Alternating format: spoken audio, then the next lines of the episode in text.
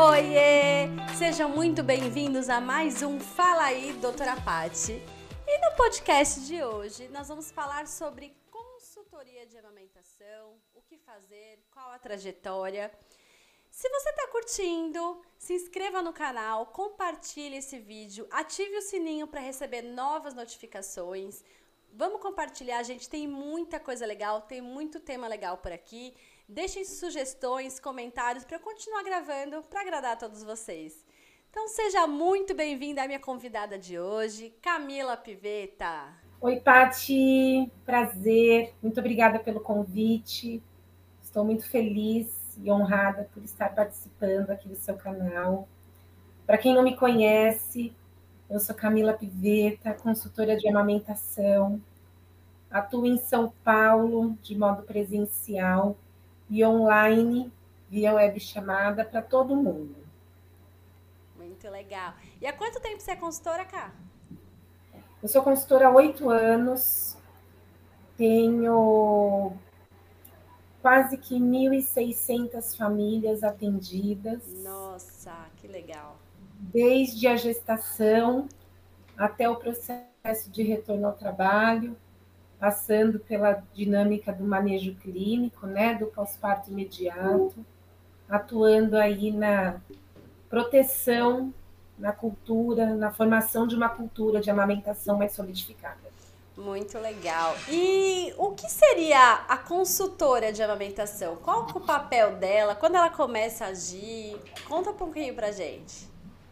Então, Paty, a consultora em aleitamento é uma profissional capacitada em manejo clínico de amamentação, desde o incentivo até as intercorrências que poderão surgir durante todo o processo. É, a consultora, ela não necessariamente precisa ser uma profissional de saúde, né? Existem cursos livres de capacitação onde toda e qualquer pessoa pode fazer e aí, obviamente, né, é um caminho árduo, um caminho de muito estudo, um estudo constante, porque as atualizações são frequentes. É, eu atuo mais especificamente no manejo clínico mesmo, na prática da amamentação. E eu sempre, eu sempre falo assim que a minha formação ela será contínua, né? Não tem como chegar num ponto e falar, não, já está tudo bem, não preciso mais. Não, pelo contrário. A consultora é, é, é a profissional que vai precisar estudar para sempre. Exato, não só a teoria, né? A prática mesmo. A gente aprende com a prática, a prática. né? Com os casos.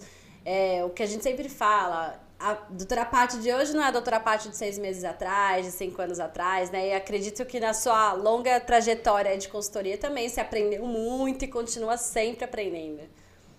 Não, sem dúvida. A Camila, que começou há oito anos atrás, é, ficou lá atrás, né? Eu sou grata por, por, por essa história ter me trazido até aqui, mas a prática clínica ela é adquirida com o tempo, né? Não tem como é, ser diferente. E o manejo clínico da amamentação, ele é muito baseado nesse olhar clínico que se vai conquistando conforme vai se atendendo e você vai se especializando em determinados assuntos.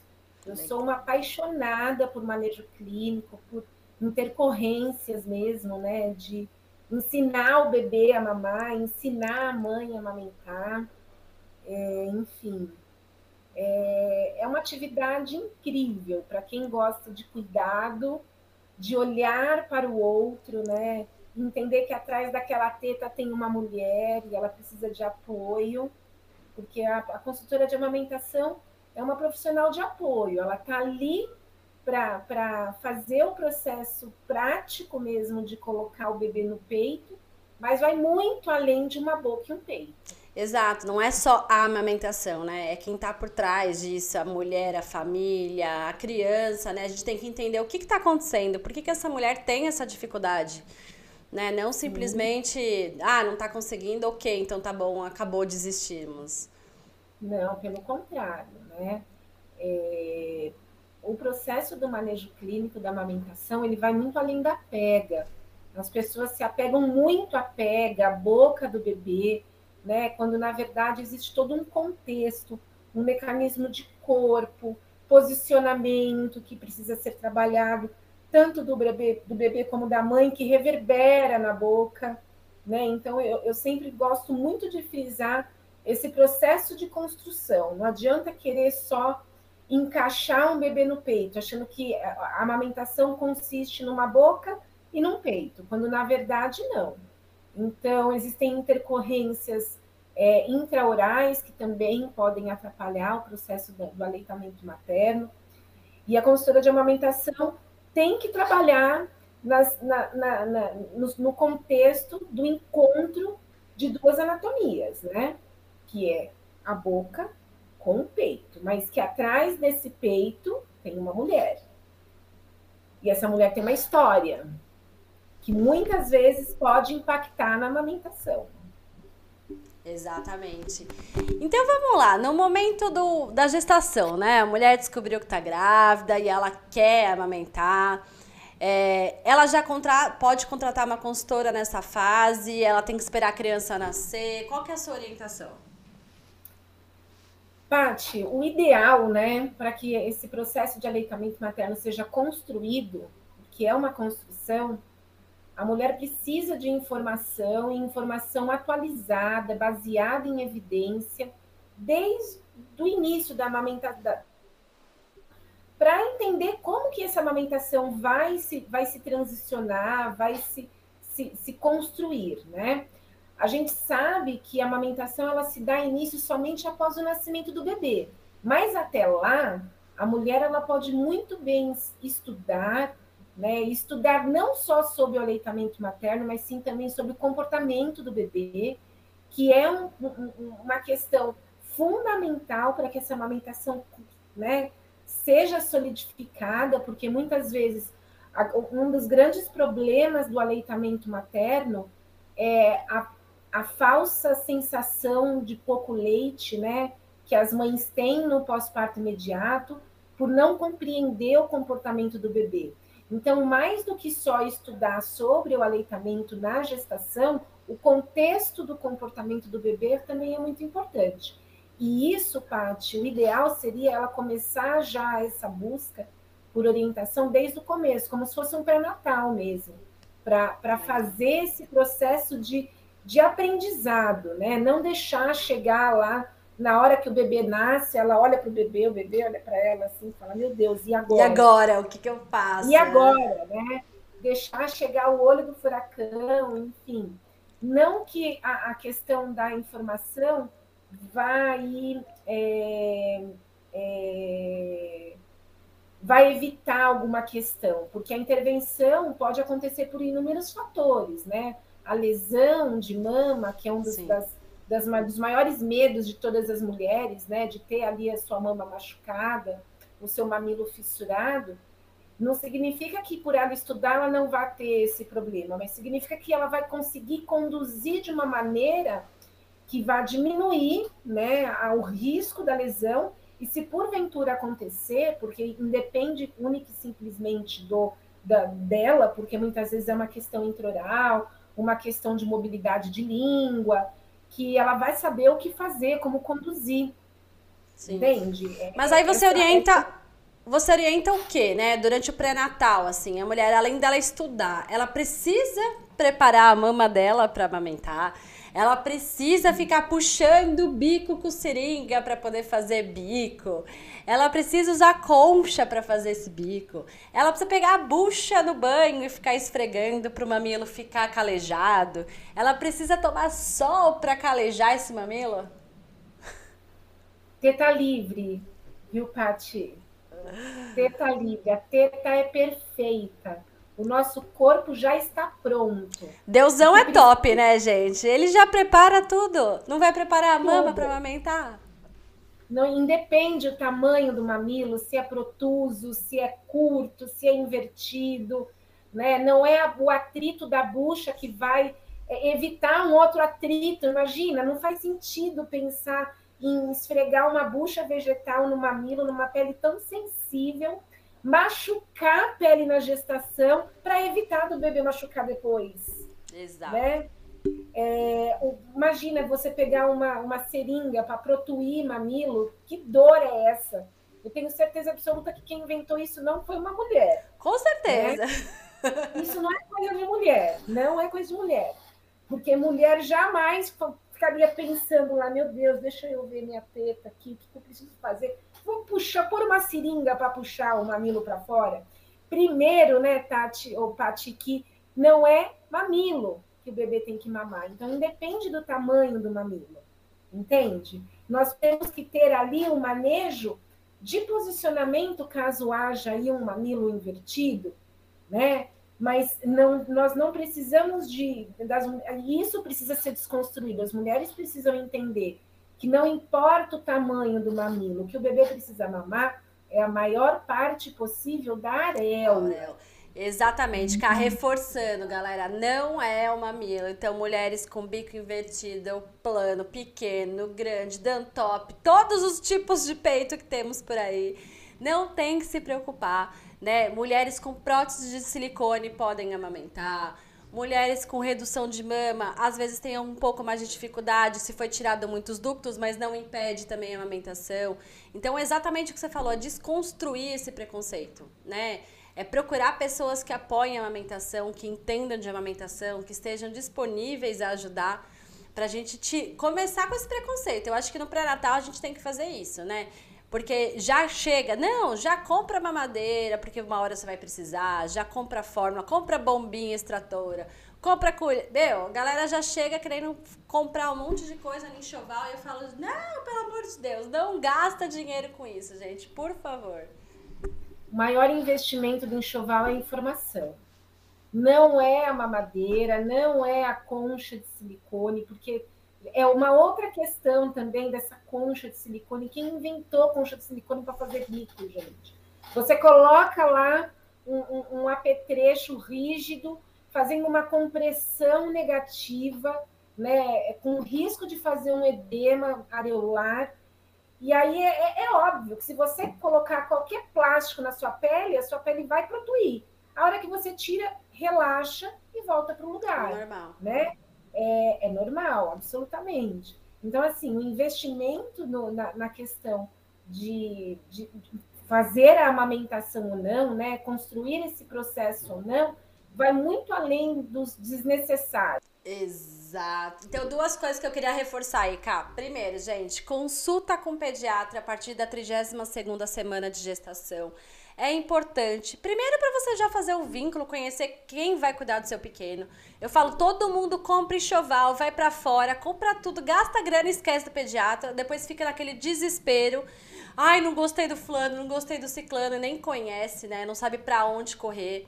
E a segunda informação aí, que vocês podem dar de presente consultoras de amamentação, né? A Camila até brinca que às vezes ela se sente como um laço aí, que ela é muito presenteada. Então, muitas mães que tiveram dificuldade já na gestação dão de presente a consultoria de amamentação. Então, isso é um ótimo investimento que vale a pena, né, Ká? Sim. Hoje mesmo eu atendi uma mãe que mora em Luxemburgo. Luxemburgo? Luxemburgo. E ela foi presenteada por sua prima, né, que mora aqui no Brasil. E imagina, olha o acesso que a internet nos permite. Que legal, ter. gente. Então, Camila Piveta internacional. Adorei. É. Mas é isso mesmo. E a telemedicina veio aí também para liberar a gente, né? Para, graças a Deus, aí, se teve uma coisa boa nessa pandemia foi a gente quebrar esse preconceito, né? É, inclusive, eu falo para todo mundo, no começo quando eu falava, meu Deus, tem consultora fazendo teleatendimento, né? Mas como que ela vê, como que coloca no peito, como que ela consegue enxergar as coisas? E eu mesmo quebrei esse preconceito, né? Com muitas indicações da Camila para mim, minhas para ela, eu acabei vendo muita paciente no consultório que falava: "Não, eu vim da Camila Piveta", tá? Eu falei: "Nossa, não é que a bichinha mesmo por vídeo conseguiu resolver, ajudar essa mulher?". Eu falei: "Nossa, muito legal. Mas ter esse olhar clínico, né, cara? Independente de ser vídeo, presencial, é saber o que você tá querendo, né? Procurar. Então, é assim. assim tá. Eu já atendia online pandemia, né? Eu já atendo para fora do Brasil há algum tempo. Então, eu atendo muitas mães brasileiras que moram fora. É, e eu, eu, gosto muito sempre de falar que assim a câmera me permitiu com, é, é, é trazer um manejo que hoje mesmo, né, no presencial, eu utilizo a técnica da câmera. É, é, de, de saber, porque a grande questão da consultoria é eu conseguir ensinar a mãe a fazer, e não simplesmente eu ir lá e fazer. Fazer por ela, né? Fazer é por, ela. por, ela. Entende? E, e, e, o grande X da questão de um bom atendimento é eu proporcionar a ela justamente a compreensão de como fazer para pôr o bebê no peito. Né? E presencialmente, querendo ou não, a gente colocava muito a mão, né? Você acaba fazendo. Na câmera, não. É, a câmera a gente fala que assim, hands off, eu não mexo em nada. Eu tô é. aqui, vou te mostrar como faz, mas quem vai amamentar é você. É, quem isso é muito. É você. Exato, isso é muito legal. No começo do consultório eu colocava muito mais a mão, né? E a mãe falava assim: Nossa, mas aqui mama perfeitamente. Chega em casa, não é, consigo, doutora. Não consigo. Exatamente. Aí é que tá a questão, né? Porque assim, eu preciso ensiná-la. E hoje mesmo, quando né, geralmente entram em contato comigo, que eu ofereço os dois serviços, elas falam, ah, mas eu prefiro presencialmente. Eu deixo bem claro, olha, o que eu vou fazer na câmera, eu não vou deixar de fazer na sua casa. É o mesmo atendimento. Né? A diferença é que eu vou estar tá aí, próximo a você.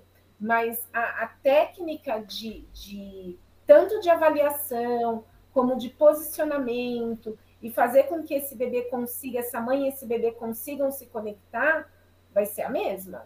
A, a, minha, e isso eu não tinha antes da pandemia. Antes da pandemia, eu colocava muito a mão, né? Antes da pandemia era um contato muito de proximidade de corpo. Hoje não, né? Mesmo porque não pode, mesmo Sim. diante de todo, né? Com, com as baixas, os, os, a baixa da pandemia que nós estamos vivendo, Ainda assim, hoje eu já me coloco numa posição mais distante da mulher. Antigamente não, antigamente a gente ficava junto, assim, cima, né? No mesmo ar, né? Hoje não. E, e, é engraçado que como eu consegui fazer essa evolução, né? De, de conseguir colocar, falar, não, ó, pera lá, vamos lá. Você vai pegar o seu bebê, então eu vou eu preciso que você posicione, porque antigamente a gente falava, ah, é barriga com barriga.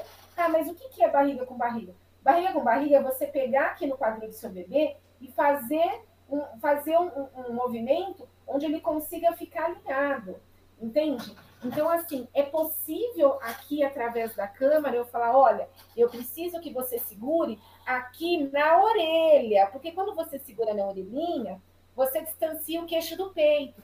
Eu preciso de um bebê com a cervical estendida para que ele consiga fazer uma abertura de boca suficiente. Isso presencialmente, antigamente, eu não fazia. Porque você ia lá e fazia pela pessoa, né? né? Você, ia, você não mostrava para a mulher, você simplesmente Exato. ia lá e posicionava. É, mesmo porque o bebê estava no colo dela, né? Eu não ia pegar simplesmente o bebê no colo dela e colocar próximo do meu peito. Sim. Né? Entende? Aqui não. Aqui eu falo, ó, você tá vendo? Eu preciso que você posicione seu bebê embaixo do seu peito, que você alinhe o mamilo no nariz do seu bebê, que você deixe ele aqui, ó. Não, eu ia lá e falava, ó, então virar o bebê virado para ela e colocava o bebê para mamar. Não, a técnica do online me trouxe a, né, a possibilidade, inclusive, de melhorar a minha técnica de manejo. E eu tive que sambar nos 30 porque não, não existe, não existia curso para isso. Hoje já, já vejo alguns cursos pipocando, né? Foi na, na, na, necessidade mesmo de falar, não, peraí, eu tenho que fazer acontecer, eu tenho que mostrar para ela como que ela vai conseguir é, é, posicionar esse bebê. Eu não tô lá para pegar esse bebê no colo, é. né? E aí, às vezes, eu falo, ó, oh, tá doendo, tira, na hora, acalma. Eu ensino ela a acalmar. Então, você vai segurar o seu bebê bem apertadinho, vai posicionar na altura da sua boca, vai fazer as batidinhas no bumbum. Acalma o seu bebê, vamos de novo. E recomeça quantas vezes precisar. E isso é graças à pandemia. Sim. Deu muito legal. Então, assim, no pré-natal a gente não prepara nada, a gente não compra nada de enxoval, espero que vai acontecer. Nos primeiros dias aí, só relembrando, né? A gente tem a famosa apojadura. O que você orienta para a mulher nesses primeiros dias aí? Como ela se preparar para essa apojadura? O que, que ela precisa fazer?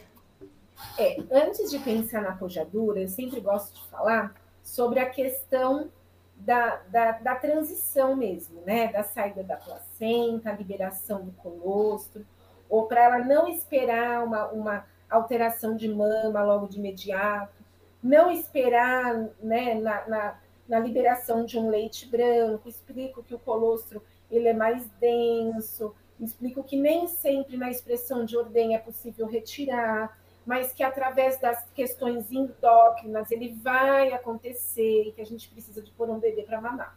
Então eu, eu friso muito isso, porque é, infelizmente ainda, né, nós temos a questão das mulheres desacreditarem do colostro e achar e achar que por ser, né, não, não ser visual, é, não tem leite e associar o choro do bebê, geralmente e principalmente do segundo dia, onde tem aquele bebê mais desperto, associar simplesmente ao choro.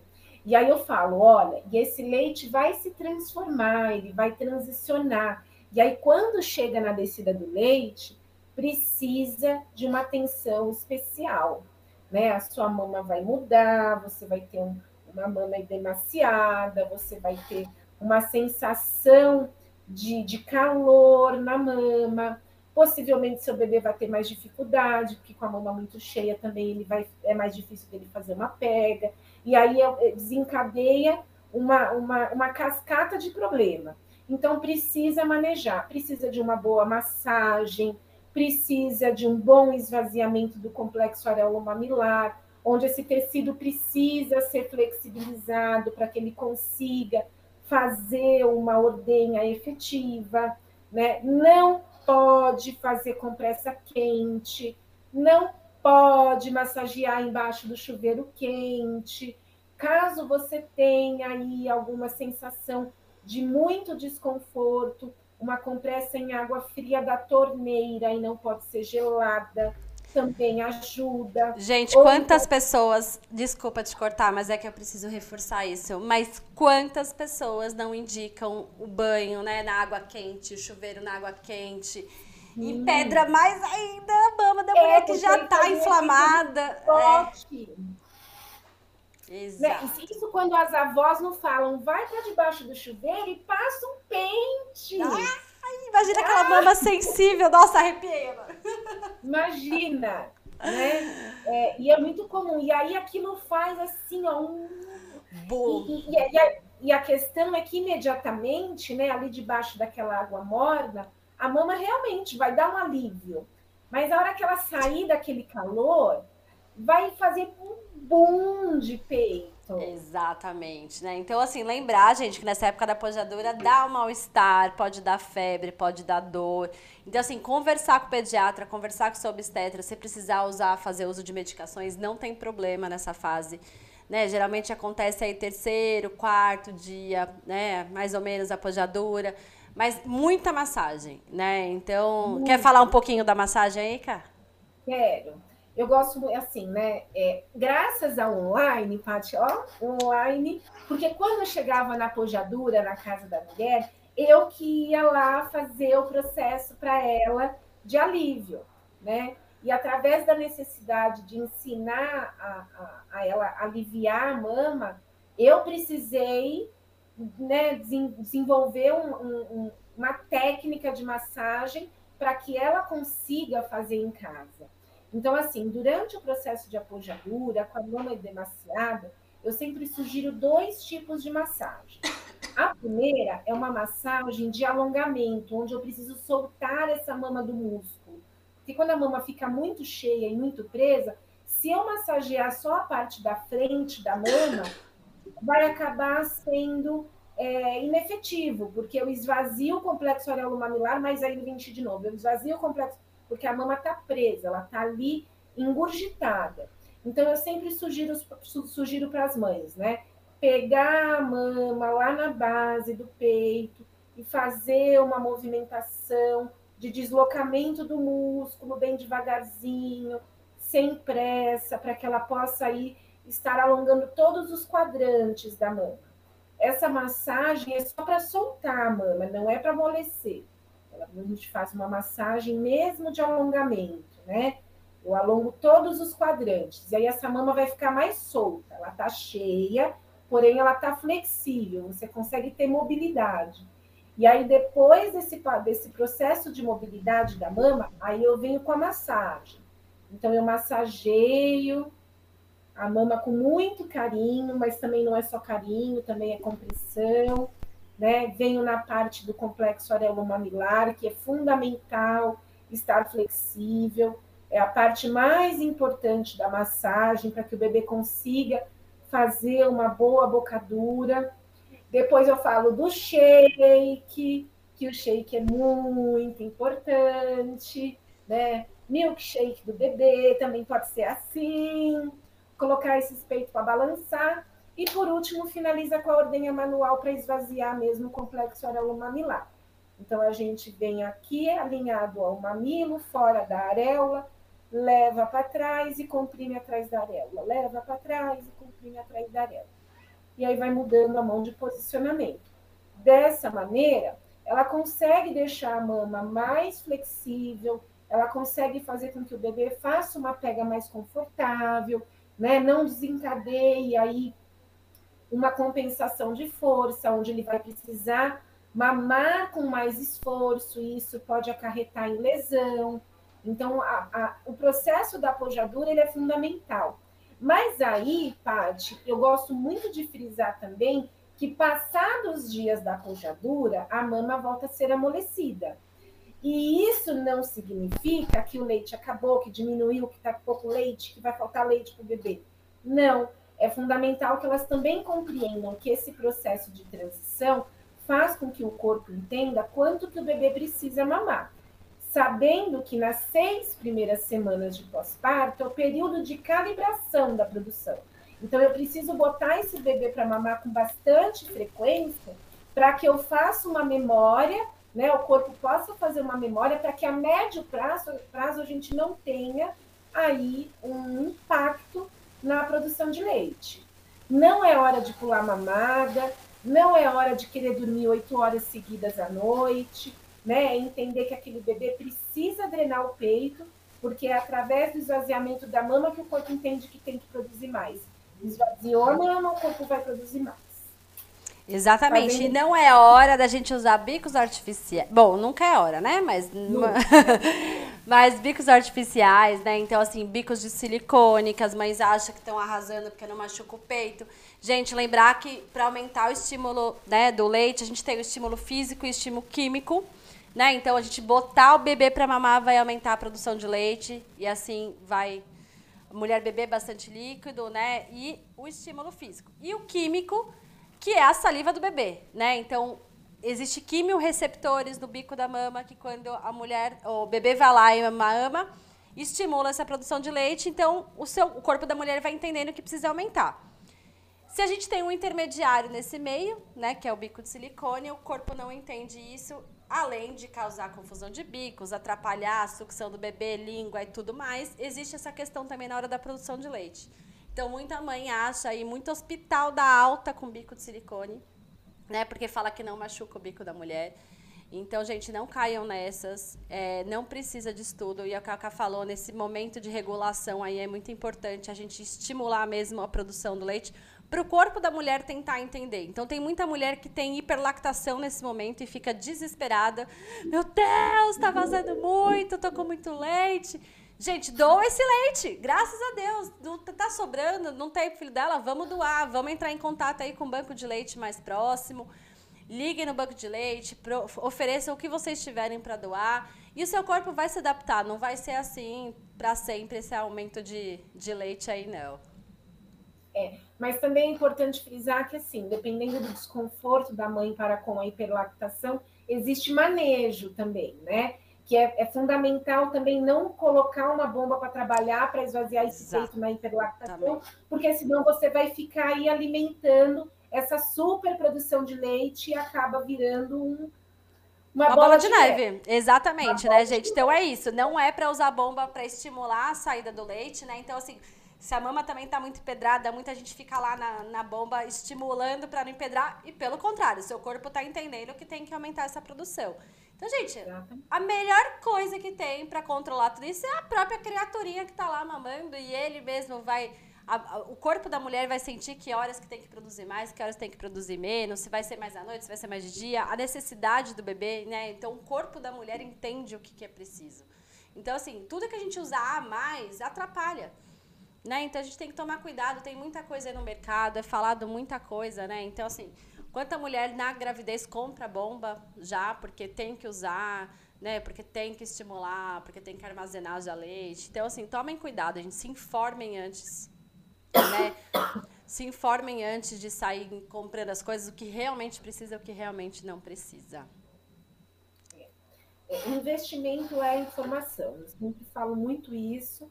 Não invistam em pomada, não invistam em concha, em, em bico de silicone, em uma madeira importada, né? Que emite o bico do peito. É. Ai, Paty, é tanta coisa que como é difícil trabalhar com a amamentação, esse trabalho de formiguinha, né? De você incentivar, de, de fazer com que as mulheres entendam que é um processo fisiológico, que são raras as exceções onde existe aí uma baixa produção de leite real, né? Mas infelizmente nós vivemos numa sociedade muito imediatista que não entende o comportamento do bebê, uma sociedade imediatista é uma sociedade né, mercantilista, se a gente pode falar assim, né? Foi, é vendido, né? Então, assim, é, o que a gente fala, desde a, das bonecas que a gente compra, que todas têm mamadeira, tem chupeta, né? Não existe boneca sem isso. Até as novelas, até os seriados, os filmes, né? Todo mundo vai para mamadeira. Então, assim, as pessoas querem um resultado rápido, elas querem, mas eu acho que durante muito tempo a cultura da amamentação foi deixada, né, por água abaixo, assim, embaixo do tapete. Então, assim, eu vim de uma geração que as crianças mamavam dois, três meses e olhe lá, né? E ainda tem muito isso. Então, eu tenho, graças a Deus, assim, eu fiz uma faculdade, doutora Lélia aí agradecendo, foi super pró-amamentação. Desde o primeiro dia de aula da faculdade, durante seis anos, eu ouvi falar sobre amamentação. Fui picadinha aí Fui fazer a residência no, no Tatuapé e aí rodei no Leonor. Primeiro dia de residência, já conheci a doutora Andréia, Zezé e companhia lá no banco de leite do Leonor e continuei com essa amamentação. Então, para mim, eu acho um absurdo as pessoas não falarem de amamentação. Mas aí eu vou descobrir o meio, gente, eu sou exceção, né? Porque assim, em faculdade de medicina não se fala de, eh, de, amamentação, em residência de pediatria não se fala de amamentação, em residência de neonatologia não se fala de amamentação. Então, assim, é toda essa. Isso que eu estou falando na área da saúde, que deveria ser as pessoas que incentivam 100%. Né? E o que a gente, a gente sabe, os hospitais hoje em dia não incentivam a amamentação. Né? Então, assim, a gente fala aí não existe hospital particular 100% amigo da criança, né? Então, assim, existe a política do amigo da criança, existem os hospitais públicos, alguns são, mas são raríssimos, porque dá trabalho, né, Cá? Vamos, convenhamos aqui que nosso celular não para, nossa vida não para, porque amamentar dá trabalho, é difícil, as, as pessoas não se preparam para isso. Eu falo, gente, licença maternidade, né? Você tem todo esse tempo, essa dedicação. E é uma coisa que a gente vê a longo prazo. Então, assim, é, nessa sociedade imediatista que você falou, a gente sabe os benefícios da amamentação. Depois que seu filho fez lá 18 anos, você fala assim: nossa, olha, realmente não ficou doente, não tem nenhuma alergia, é, não é obeso, né? Então, a gente só vê isso a longo prazo. Você vender isso desde o começo, nem todo mundo compra. Ainda mais quando a mídia fala o contrário. Então, a gente, quantos famosos não vêm por aí fazendo propaganda de fórmula infantil, né? Pode falar. Não, fora que, fora que é, infelizmente, né, é, comprar um leite de lata é uma questão de status, que inclusive a indústria, né, se aproveitou dessa questão de falar, tá vendo? As pessoas se orgulham de comprar uma lata de leite que tem um rótulo dourado, por exemplo. Entende? É, e nós temos, infelizmente, né, é, culturalmente falando, é, uma, uma cultura mesmo de achar que o aleitamento materno são para as pessoas menos favorecidas, que não têm condições de comprar um leite da farmácia. Né? É que bom que nós estamos tendo esse movimento de tanto de, de conscientização mesmo das mulheres, mesmo que não esteja ainda da maneira que deveria, mas existe um movimento acontecendo de uns anos para cá. E, mas a indústria ela quer comer pelas beiradas, né, Paty? Já que não, não se pode mais fazer as propagandas abertas, né, é, através da, da, da lei da NBCal, existe aí as, as, a, a, as propagandas veladas, as propagandas aqui que são conduzidas através de hoje, né, das influencers, porque meu Deus do céu, o que são as influencers maternas, né? Que de serviço para a sociedade. Exatamente, cara. E, mas é uma coisa assim, é o que eu falei. Isso a gente fala no público em geral, mas dentro da área médica não tem isso, não tem esse incentivo. Então, assim, num congresso de pediatria, não se tem aula de amamentação. Então, assim, nós do departamento de aleitamento materno, gente, a gente soa sempre para conseguir, né? Então, a gente conseguiu aí um simpósio de aleitamento materno. Vamos, lançamos, aliás, já, já foi lançado o livro de aleitamento materno do departamento voltado para pediatra. Né? Então, assim, você faz um web meeting sobre amamentação, nenhum pediatra vai assistir. Né? Porque não existe um laboratório por trás patrocinando, né? Quem vai patrocinar a amamentação? Quem vai pagar um jantar para o médico ouvir sobre amamentação? Então, assim, é muito difícil. É uma luta contínua em todos os meios. Né? Nós somos alecrins dourados que se, nos juntamos aí para a gente tentar fazer alguma coisa. Porque, por isso que quando a gente encontra alguém bom nisso, fala, meu Deus, não, eu tenho que indicar fulano, eu tenho que indicar a ciclana, vamos se juntar, vamos, vamos falar sobre isso. Porque você vê depois, assim, eu, eu, às vezes eu penso assim, falo, nossa, meu Instagram está ficando meio viciado, né? Porque assim, eu só vejo post de amamentação e tal, e eu falo, nossa, o mundo tá ficando mais. Não, não tá, só é o meu público que tá. que acaba, tipo, chegando, né? E isso é muito triste a hora que você vê. Gente, eu não sei nem falar em números, mas a maioria dos pediatras não incentiva isso, né? Porque dá trabalho. Então, assim, você chegar numa. Gente, primeira consulta. Você tem que explicar para a mãe, né, como é ser mãe, explicar tudo do recém-nascido, tirar a roupa, examinar, colocar para mamar, pesar, é, orientar a medicação, orientar tudo isso. Cara, é uma hora, uma hora e meia, né? Então, assim, para um convênio que te paga 50 reais, né, para um... Mas é a paciência, porque não vai ser numa consulta. Essa mulher vai voltar na semana seguinte, ela vai voltar depois. O peito dela vai machucar, ela tem que voltar, tem que posicionar de novo. Né? Então, assim, é, é muito triste a gente pensar nisso. E eu fico tão feliz quando encontro pessoas que estão aí na luta junto, né? Eu, eu, eu, falo, quando eu vou no Enam, né, que eu vejo assim, tipo, falo, meu Deus, quanta gente, né? Tipo, e você vê que os, o Enam vai cada vez tendo mais gente, né? Você fala, nossa, mais palestras.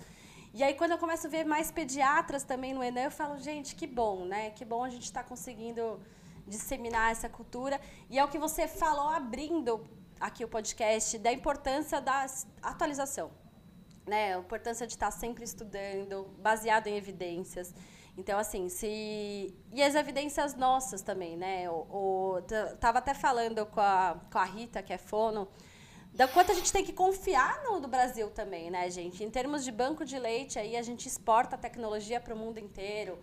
Né? O nosso banco de leite é gente, referência aí mundial, né? E aí tem gente que fica só apostando, ai não, mas a academia russa de não sei o quê. Academia Ex exatamente, indicou isso, eu vou indicar. Não, gente, o que que funciona, entendeu? Qual que é o maior número de aleitamento materno? Do americano ou do brasileiro? Né? Se a gente for parar para ver quanto que as americanas amamentam, o nosso não tá bom. Mas tá bem melhor. Tem diferença, né, Tati? Mas se a gente parar para pensar, nos Estados Unidos, nem licença maternidade com, com pagamento integral as mulheres têm. Lá elas têm uma política, né, de retirada de leite na bomba, que inclusive é custeado pelo, pelo seguro saúde de lá. e, e, e, a, e a cultura lá é oferecer esse leite materno ordenhado na mamadeira. Sim, né? Então, assim, funciona a curto prazo? Funciona, mas e aí, depois, entendeu? Acabou. É muito curto, né? Porque Curtíssimo prazo, porque não vai estimular, né? Uma hora que o peito não entende mais, não tem a troca ali bioquímica do bebê mamando. Eu falo, eu, eu adorei sua fala, porque eu sempre falo para as minhas mães, olha, a amamentação é uma via de mão dupla. O seu bebê está se beneficiando do seu leite e o seu corpo está se beneficiando da saliva do seu bebê. Olha que coisa incrível, gente. Ah, caso Como a gente for entrar nisso, eu sou apaixonada por isso. Eu por isso, pelo amor de Deus. Eu brinco que assim, gente, o peito é que nem uma maquininha de refrigerante, né? Que você vai colocando. Quero mais gelo, quero mais não sei o quê. E as pessoas não entendem isso. Eu lembro o primeiro congresso que eu vi isso, eu, eu, eu saí uma lágrima assim, eu falava assim Gente, como é perfeito, né? E aí você para pra pensar, como que um peito sabe de um bebê prematuro, de um bebê ele tá doente, como que o peito vai produzir mais anticorpo, né? Como que o peito vai produzir mais gordura para esse bebê? Então, assim, uma mãe que amamenta dois filhos, né? Como que o corpo dela entende o que os dois precisam? Então é isso, gente. São esses quimiorreceptores. Então, tipo, o bebê vai apertando o botãozinho lá falando, agora eu quero mais gordura, agora eu tô resfriado, me manda mais IgA. Então, assim, isso é incrível. Isso nunca, nenhuma, nenhuma farmácia vai fazer, nenhuma lata nunca, vai conter, nunca, entendeu? Nunca. E é isso que a gente precisa aceitar, divulgar, né? Acreditar. E eu acho que juntas a gente vai, cada uma com seu trabalho de formiguinha, cada uma na sua região, cada uma trocando sempre, a gente vai aumentando. Eu acho que a gente está num momento muito bom para isso que as pessoas estão parando, tá todo mundo procurando tudo mais natural, né? Então antes era não, dá antibiótico, corticóide. Hoje em dia todo mundo quer a prevenção, todo mundo tá entendendo a importância disso. E eu acho que a cultura da amamentação tá voltando com isso. Então, assim, o E aí, eu, aproveitando a oportunidade aqui, nossa, né? A gente se deixar, a gente vai ficar aqui a noite inteira falando sobre a amamentação, to todos os problemas, intercorrências, o que a gente pode, o que a gente não pode. Mas eu queria, gente, aproveitar para contar para vocês aí que a Camila estará comigo, né, num curso. Agora no final de novembro, curso Amarmentar da Faculdade Fazig. E juntas vamos ter multidisciplinar, então vai ter físio, vai ter fono, vai ter enfermeira, vai ter pediatras e a Camila vai entrar como consultora de amamentação aí. E eu queria que você desse um spoilerzinho do que vai ser esse curso aí para você, Cá. Ah, Paty, é uma honra, viu? Estou muito feliz em ser convidada a estar tá passando todo esse. Eu, eu, tenho muito carinho pela amamentação, eu não tenho outra palavra, sabe? É, e, e, falar sobre a minha atividade, né, que ainda é muito desconhecida, muitas pessoas não, não conhecem a atuação da consultora de amamentação, não sabe quando chamá-la. Né? E para os profissionais também que gostariam de, de, de, de fazer uma, uma, é, uma especialização mesmo, para ter essa atenção de olho no olho para com a mãe que está ali na, na, na questão do aleitamento materno. Então, está sendo muito legal, estou montando uma aula bem bacana. Né? Eu vou estar ministrando duas apresentações, uma sobre a atuação da consultora de amamentação, quem é a consultora, o que fazer para se tornar uma consultora, qual é o caminho que precisa ter aí para realmente se considerar uma consultora, porque não é um cursinho de fim de semana que prepara uma pessoa para ser consultora, isso é muito importante, né? É, é um caminho a ser construído. É, e vou falar também sobre a proteção e a manutenção do aleitamento materno no fim da licença maternidade com o retorno ao trabalho das mães, que é um trabalho que eu já desenvolvo há muitos anos. É, eu fui uma das primeiras consultoras da internet, assim, de estar falando sobre essa questão do retorno ao trabalho, que é um tema, Paty, que me surgiu assim, eu, eu participei de um de um congresso do Banco de Leite do Servidor Público em 2000 e acho que 2015, acho que foi 2015, 2016. E teve uma aula específica sobre retorno ao trabalho, né? E foi a doutora Marisa, foi conduzida pela doutora Marisa Trevisan, se eu não me engano. É Marisa Trevisan? Marisa, Marisa Brilli. Brilli. Isso, isso, Marisa Brilli. E aí ela falou da importância dessa proteção, né?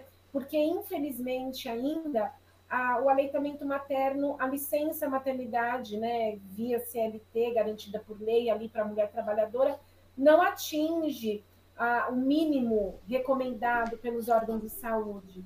Então, nós precisávamos ali naquele momento, e isso foi uma fala dela que me impactou muito, de fazer uma política de incentivo para que essas mulheres que não, não teriam ali a sua licença sobre direito para atender a necessidade total do bebê de aleitamento materno exclusivo, que elas conseguissem, de uma maneira ou de outra, proteger esse processo. E isso me impactou muito, né? E aí eu comecei a ler vários artigos, estudar. Também teve o Enando ano passado, ano retrasado, também teve uma aula sobre retorno ao trabalho, estava eu lá de novo. Então, na, na, na SMAN também, de 2018, se eu não me engano, que o doutor Moisés também falou sobre a importância da proteção do, do aleitamento materno no término da licença. Então, é um assunto que me, me, me conquistou, porque, vejam bem, né, infelizmente, nosso índice de aleitamento materno são de apenas 52 dias. Pensa, o que são 52 dias? Né? Conseguir ultrapassar esse processo é muito difícil. E a gente fala no quanto essas mulheres precisam aí resistir, resistir a, a ela mesma, ao cansaço dela, resistir à falta de apoio da família, resistir a profissionais de saúde que não incentivam. Então é um processo de resistência. Mas aí, cara, ela chegar lá, na véspera de voltar a trabalhar, querer se preparar, deixar leite ordenhado, né, treinar o bebê dela para oferecer, para não utilizar uma madeira. Cara, isso é revolução, Paty. Pensa no quanto isso vai mudar toda uma história mesmo de aleitamento materno. Sim. Porque, puxa, mesmo na ausência, ela está fazendo aí de uma maneira que ela vai conseguir manter a amamentação. E aí, quando você me chamou para fazer essa aula, eu falei, olha que legal, né? Porque é um tema que eu já venho insistindo nem todas as mães é, é, é, entendem da importância, porque acha que é só comprar uma bomba e ligar no peito e acha que vai fazer um estoque suficiente para dar para o seu bebê, quando existem muitas especificações necessárias quanto a, a, ao armazenamento desse leite, que é um líquido vivo, que precisa de muito cuidado, né? A questão também da, da, da transferência, quando ela está retirando no ambiente de trabalho, da oferta, como fazer esse bebê entender que pode mamar sem o uso do bico. Então, tem uma série de fatores que consiste aí na, na, na proteção mesmo dessa, dessa lactação. E aí, quando você me chamou para fazer essa aula, eu falei, puxa, que legal, né? A minha, a, a, parece que assim, é como se a minha palavra tivesse atingido aí, porque eu sou a chata do rolê do retorno ao trabalho. Toda hora eu posto lá no meu Instagram, né? Você não precisa dar mamadeira para o seu bebê, você não precisa dar fórmula para o seu bebê. Ó, para quem quer, lógico, Sim. né? E aí eu fiquei muito feliz, muito contente, muito honrada, muito agradecida. Que bom, Caio. Fico muito feliz de ter aceitado aí meus convites, né? E para finalizar, então, aonde que o pessoal te encontra? Passa aí suas redes sociais, contato, o que você quiser. Ufa, falei, hein? então, Bom, eu, meu contato do Instagram é Camila Piveta Amamentação. Eu tô no Instagram, eu tô no Facebook, eu tô no Google também. É, para quem buscar lá na, na, na, na chave, na palavra-chave consultora de amamentação, se colocar lá consultora de amamentação, vai me encontrar. É, por enquanto, eu ainda estou atuando em São Paulo, mas muito em breve estou, estarei me mudando para Ubatuba. Acredito que em dezembro eu já esteja por lá é, mas vou me manter no atendimento online para quem desejar, onde quer que esteja, a hora que for. Se precisar atender no fuso horário, vamos falar do Japão. Vamos falar do Japão. Eu vou ter que me virar nos 30, né? Mas não tem problema. É, é muito fácil de me achar na internet. Aproveito também para falar que eu faço né, dois cursos é, mensalmente, um de de, de é, preparo para amamentação para gestantes e o workshop de retorno ao trabalho. Perfeito. Muito obrigada pelo convite. Muito obrigada por ter aceitado esse bate-papo aí. Gente, sigam ela, compartilhem, deem ela de presente, né? Pra Ei, ela se embrulha aí de laço. Adoro. Ótimo. Muito obrigada, então, Cá. Um beijo para. Beijo grande, querida. Tchau, gente. Goião aí também nessa internet, que tá demais o seu trabalho. Ah, obrigada, obrigada, obrigada a você. Isso aí, gente. Para quem gostou, então compartilhem, se inscrevam no canal, ativem os sininhos.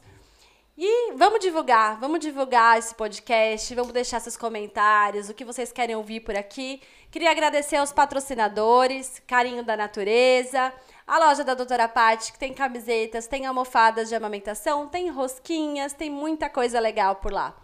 Mas um fala aí, Doutora Paty. Beijo, beijo!